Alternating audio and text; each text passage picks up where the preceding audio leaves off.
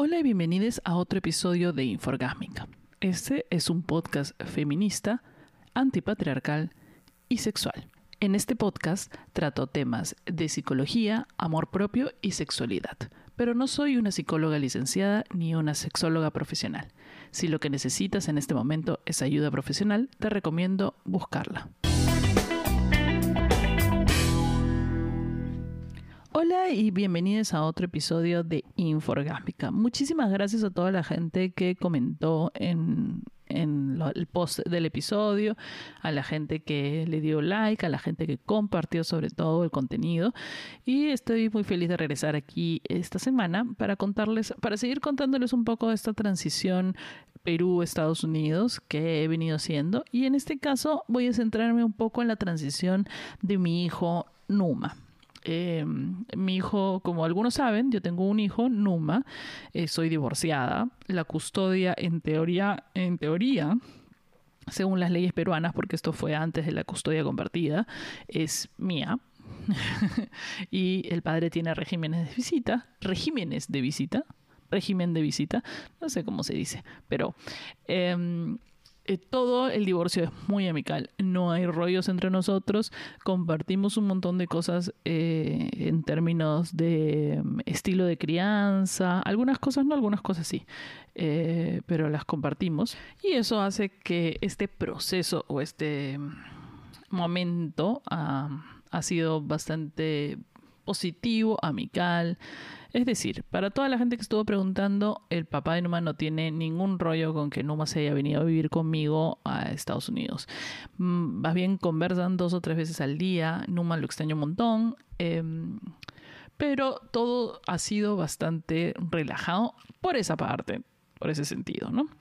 Digamos que Numa es un chico al que yo siempre le he inculcado em, querer conocer otros países y querer viajar. Ahora me dice que no quiere viajar, creo que la mudanza lo han songoloteado mucho el cerebro este, y no se quiere mover, digamos que quiere un poco más de estabilidad. Siempre ha sido un chico que le gusta la estabilidad, le gusta el orden. Em, sorprendentemente, cosa que a mí, bueno, a mí también me gusta el orden un poco. Em, pero bueno, al tomar la decisión de irse tenía que llevármelo y eso es el, la otra parte del estrés del episodio, del episodio anterior que no conté. Que es eh, viajar con un hijo, no, moverte con, con, con Numa. Parte positiva a la cual, eh, por en la cual llegamos a este punto es el hecho de que como nos habíamos mudado tanto, habíamos perdido la casa, eh, y habíamos tenido que hacer bastante mudanzas. Digamos que el equipaje de Numa era básicamente una maleta, o sea, en, cosas de cosas materiales, él no tiene muchas, no le interesan tampoco, vive con su con tal que tiene su computadora, su comida, todo está bien y, eso es lo importante para él. Del otro lado estaba la parte del estrés, que es eh, Numa está, Numa terminó cuarto de primaria el año pasado en diciembre. Vamos a hacer eh, la anotación para la gente que está en, en, otros países y la gente que está en Perú. El sistema escolar de Sudamérica o peruano empieza en marzo, abril, esas fechas, y termina en diciembre. Porque nuestro verano es en enero y febrero. Las vacaciones de verano son enero y febrero.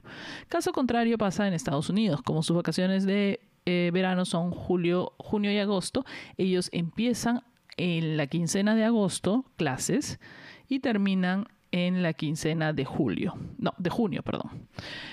Esto trae entonces una especie de conflicto. ¿Por qué? Porque Numa termina cuarto de primaria en diciembre. Si es que hubiese entrado de frente a quinto, porque por su edad ya le correspondía ingresar a quinto, eh, a lo mejor podría haberlo hecho en enero pero por temas de la visa tuvimos que atrasar su ingreso al colegio. Eh, e ingresó al colegio en mayo, cuando hemos llegado. Entonces, mayo le quedaban cuatro semanas de clases, simplemente de quinto de media, porque ese es el salón que le correspondía. Pero, por edad, aquí en Estados Unidos, si hubiese empezado curricularmente como todos. Pero como él no, no ha hecho quinto de primaria en ningún lado, él ha solo terminado cuarto de primaria, él no ha hecho quinto de primaria, entonces tiene que repetir quinto de primaria. O sea, no repetir porque no lo ha hecho. y empezar de nuevo quinto de primaria en agosto. Yo tenía la posibilidad de no hacerlo ingresar al sistema educativo y esperar hasta agosto, me dieron esa posibilidad, o eh, que empiece en agosto, o que empiece ya. Y yo dije, bueno, él, tanto él como yo nos tenemos que adaptar a este tema. ¿Por qué? Numa ha estado en un colegio en Lima, el colegio Aleph, que es un colegio con una metodología diferente al resto de colegios. La metodología del Aleph se basa en eh, la investigación, en la investigación por parte de los alumnos y no tiene de por sí no tiene es una malla curricular, una estructura como la de los otros colegios, como un curso de matemática a tal hora, el curso de ciencia a tal hora, cuadernos, tareas, etcétera, etcétera. Simplemente se proponen temas en los cuales se enlazan los, los cursos, matemática, eh, literacidad, o sea, ahí tienen estos espectros, ¿no? Matemática, literacidad y otro más que ya no me acuerdo. Entonces, él no ha vivido un colegio como el que yo viví, que era a la, de tal hora, tal hora, tal curso, de tal hora, tal hora, tal curso, y para todo tienes cuaderno y tienes tu tarea y tienes tu examen. Él no ha tenido nunca exámenes, no ha tenido nada. Aparte de eso, le sumamos el hecho en que el colegio está en inglés. A pesar de que yo estoy en una zona en la cual el 70% de la gente es hispanohablante y que el colegio es bilingüe, eh, igual ah, la idea es que todo el mundo hable inglés, ¿no? No, la idea no es que solo se queden hablando español.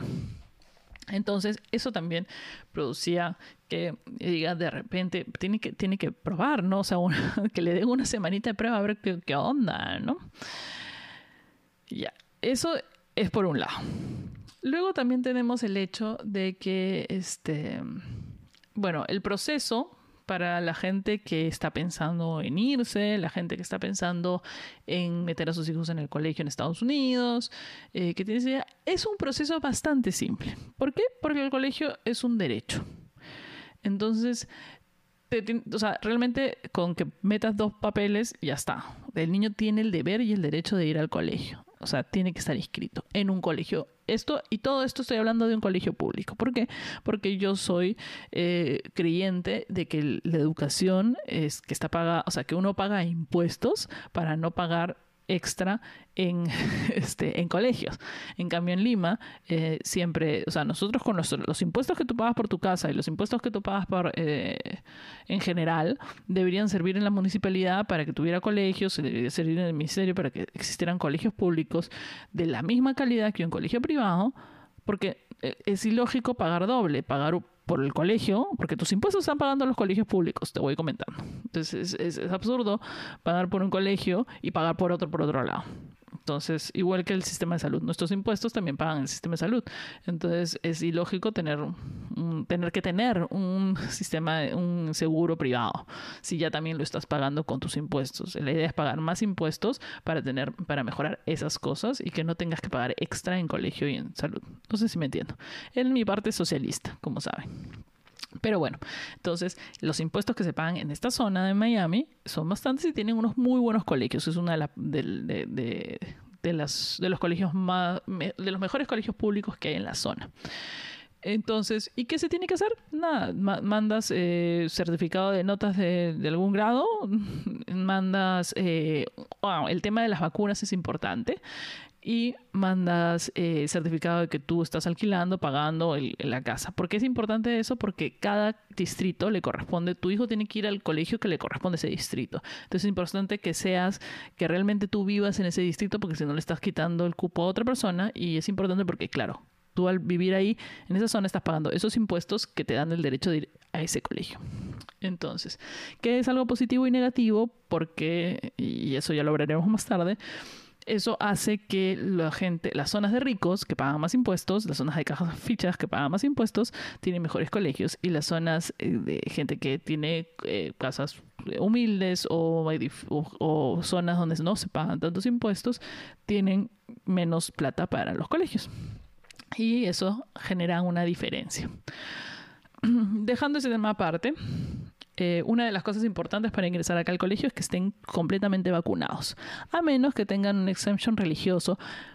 Pero no, acá tienen que estar todos vacunados, no como los colegios particulares de Lima que ahora te dejan meter sin estar vacunados.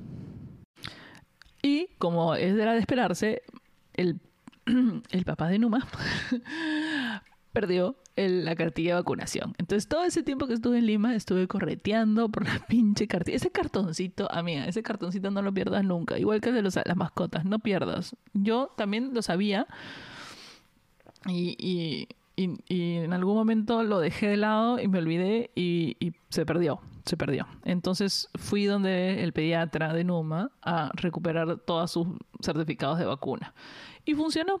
Aquí, en Estados Unidos, hay también, aparte de que puedes ir a un doctor, este, pagar tus 50 dólares de consulta, que es más o menos lo que cuesta. En, el caso del examen médico físico que le hicieron a Numa, costó 49 dólares. Pero sí, tiene, el niño necesita una evaluación física y una, un récord de vacunas. Y esto es anual. Por eso yo voy a ver si me, me, cuentan el que acabo de hacer para este año que viene, porque no quiero volver a pagar 50 dólares. Y el certificado de las vacunas que tiene eh, es muy fácil. Hay unos buses aquí que dan el servicio de ponerle las vacunas a tu hijo gratis si le falta alguna. Entonces tú vas con tu cartilla, ellos ven lo que necesita para el grado que va a ingresar y juega te le inyectan con todo lo que le falta. Y, me preguntaba, esto no es necesario, pero quiere yo, métale la vacuna nomás, métale más vacuna. Así que, y es un éxito porque no pagas absolutamente nada. Lo único que te tienes que dar el trote a buscar dónde está el bus, ¿no? Porque son como cinco en toda la ciudad y es un poco grande pero este pero me parece un éxito poder hacerlo sin tener, o sea, que haya cosas independientemente de que esta sea una sociedad muy cara y que haya cosas muy caras, existen opciones. Si te pones a buscar, existe la manera de hacer las cosas bien económicas. O sea, y con esfuerzo, ¿no? O sea, si te pones, o sea, la cosa es que te va a costar un poquito más de tu tiempo y qué sé yo, pero si tienes el tiempo, las ganas y, y no te estresa, hay formas de hacer las cosas súper baratas. Entonces, con ese papelito y con todos los otros papelitos, yo lo mando nomás por correo a la señorita y el día siguiente me dijeron, no, y me llamaron, me dijeron, ya puede venir. Y yo, pero, pero, ¿y tiene que ir con uniforme? Sí, con uniforme, pero no tiene uniforme. ¿Cómo? Este, no, bueno, pero ya puede venir, ¿ah? Entonces al día siguiente lo llevo y, este, y, ya, lo llevo y, y bueno, ahí sí tuvimos una charla con la consejera del colegio que me explicó más o menos todo, qué es lo que, en qué salón lo iban a poner. Eh, al principio lo pusieron. el colegio, digamos que no es muy bonito, ¿ya? Voy a, empezar por ahí. Es un colegio clásico gringo, este tipo de Gracie. No es. Eh, no es como el de Buffy la de vampiros, ¿no? esos son más fichos, pero este es un tipito un poquito más este eh, menos elegante. y lo pusieron al principio en un salón porque no sabían cuál era su nivel de inglés. Lo pusieron en el salón en que casi todos eran hispanohablantes. Y la clase se hace en inglés, pero la mayoría de gente habla en español. Y ahí le fue bien, porque además todos eran latinos, qué sé yo, hasta el día que lo cambiaron de salón al salón de los gringos, o al salón en el que nadie habla español. Ahí sí, como que le costó un poquito adaptarse, sobre todo a los nuevos amigos, ¿no? Ya había hecho amigos en el otro lado y le lo vuelven a cambiar a, mi pobre hijo. Eh, un poco complicado. Parece que sí hizo buenos amigos, buenos amigos hizo en el otro lado y ahora lo cambiaba. Tuvo ahí un pequeño, un par de incidentes, sobre todo porque mi hijo es un poco boca floja, y, pero no pasaron a mayores. Tuvo su detention y no pasó a más y ha tenido su ceremonia de, fin de año en el cual fuimos, pero a Numa no le iban a dar nada porque él está ahí como de alumno libre. Em, entonces no le iban a dar ningún premio, qué sé yo. Pero toda la sensación, todo el ambiente ha sido como realmente como una de estas películas gringas recontra con todos los estereotipos. La mamá de la de la PAFA, o sea que también se repite en Lima, ¿no? La señora de la PAFA que estaba emocionadísima porque su hija está, era la este, la maestra de ceremonias y era una niña que te caía pues de antipática desde que hablaba. Estaba el otro niño que parecía un empresario gringo, todo con saco terno, que también era todo el, el, mejor orador del colegio y que realmente, o sea, yo veía a estos chicos cómo se expresaban y cómo y cómo se expresan y, su actitud hacia el público en el escenario, qué sé yo, decía, ay Dios, los, los niños pitucos de Lima puta, le falta, le falta gil, le falta vida. Mira estos chicos cómo se desenvuelven y tenían la misma edad que los compañeros de Numa, ¿no? Este mm, era muy, muy diferente. Eran como súper autónomos en su comportamiento, a pesar de que hacían su escándalo como todos los niños.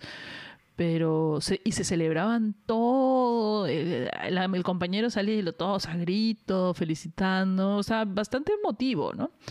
y se daban algunas medallas, medallas para cada, o sea, por haber tenido A en tal curso te dan tu medalla. Pues no como en Lima, este, como en mi colegio, yo siempre tenía mis, mis medallitas. Entonces salía, pues casi toda la promoción salía a recibir medallas porque les daban medallas por cualquier cosa. Y tienen tres eh, premios honoríficos al más al más líder, al que colabora más y a otra cosa que la presentan tres personas.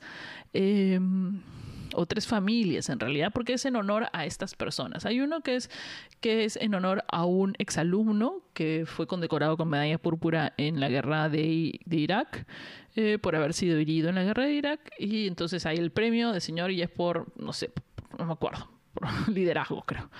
Luego está el mejor amigo, como, como que el más colaborador o como el, que tiene el mejor espíritu del colegio, una cosa así. Y ese es muy tierno porque lo presenta la familia. Es, es en honor a un chico que falleció, que estaba en el colegio, que falleció hace como veintitantos años. Eh, y siempre habían venido los papás a presentarlo y ahora en este caso ya los papás deben estar muy mayores y vienen los hermanos, los hermanos mayores de este chico eh, que también estudiaron en el colegio y vienen a presentar el award y qué sé yo y se mandan con un discurso extenso y maravilloso y tú lloras. Este muy interesante toda esta experiencia gringa de colegio. Realmente es, es como lo pintan en las películas, amigos, no se los voy a mentir. O sea, no es euforia, digamos, pero, pero eh, las otras tienen cosas más dramáticas, pero realmente la vida es como te la pintan en el colegio gringo. O sea, no, no, no, no, no la han sacado de otro lado, la han sacado de, de esta experiencia. Este, así que bueno, esa fue, ha sido la primera experiencia real de Numa en el colegio. Acá le va bastante bien. Acabo de ver sus notas y tiene puras A y puras B, así que imagino que el próximo año va a ser mejor. Va a ir al colegio de verano solo porque nos, o sea, en realidad tiene que reforzar matemáticas. Esas B de matemáticas me la tiene que cambiar por A. sí, soy una lacra, pero es que sí, pues, porque eso, o sea, lo peor de todo es que todos saben que aquí no es como en, el Perú que tú terminas el colegio, no importa si terminaste puta raspando con 15 o con 13 o con 11.5, de ahí das el examen de ingreso a la universidad y ya, a nadie le importa lo que habías hecho en el colegio ni tu vida escolar. Pero aquí la vida escolar es muy importante para el ingreso a una universidad. O sea, es realmente eh, lo que haces, eh, los extracurriculares, eh, si, si, haces notas extras, si estabas en, en mate intermedio, en normal o en avanzado, todo eso es importante para el señor Harvard. El señor Harvard va a ver eso y, y va a decir, Estoy voy Ahora mi hijo no, no va a ningún lado. No, creo que va a ser piloto en realidad. Este, pero, pero hay que mostrarle papeles al señor Harvard. Entonces es importante tener as en todo. y no es que lo voy a estresar, pero digo que es. O sea, igual no va a haber ningún estrés. Porque así como este es mi momento de cherry orgulloso de madre. Eh, Numa ha estado solo cuatro semanas en quinto de primaria. Nunca ha hecho quinto de primaria en su vida. Eh, y tienes As, has sacado A en un año de colegio que no ha estudiado nunca. O sea, con conocimientos que nunca ha leído antes o cosas que no ha hecho antes y ha podido sacarse A y B. Entonces, este...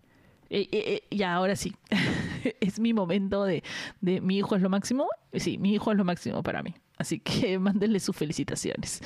Pero bueno, eso sí todo eh, de la experiencia de Numa en el colegio en Estados Unidos. Em, la próxima semana les voy a hablar un poquito sobre em, cómo traje a los gatos, el viaje con los gatos, qué tuve que hacer, qué papeles necesité, qué tuve que hacer, cómo los he traído, cómo la pasaron y cómo se están adaptando a la mudanza, porque sé que los gatos son un poco complicados para eh, cambiar de, de sitios y sobre todo las mascotas. Em, y nada, coméntenme, ya saben, compartan en sus redes sociales que me hacen un gran favor al hacerlo. Y este, y coméntenme también en mis redes sociales en arroba Marianitra, en Instagram, Facebook y Twitter. Y nos escuchamos la próxima semana en otro episodio de Inforgámica.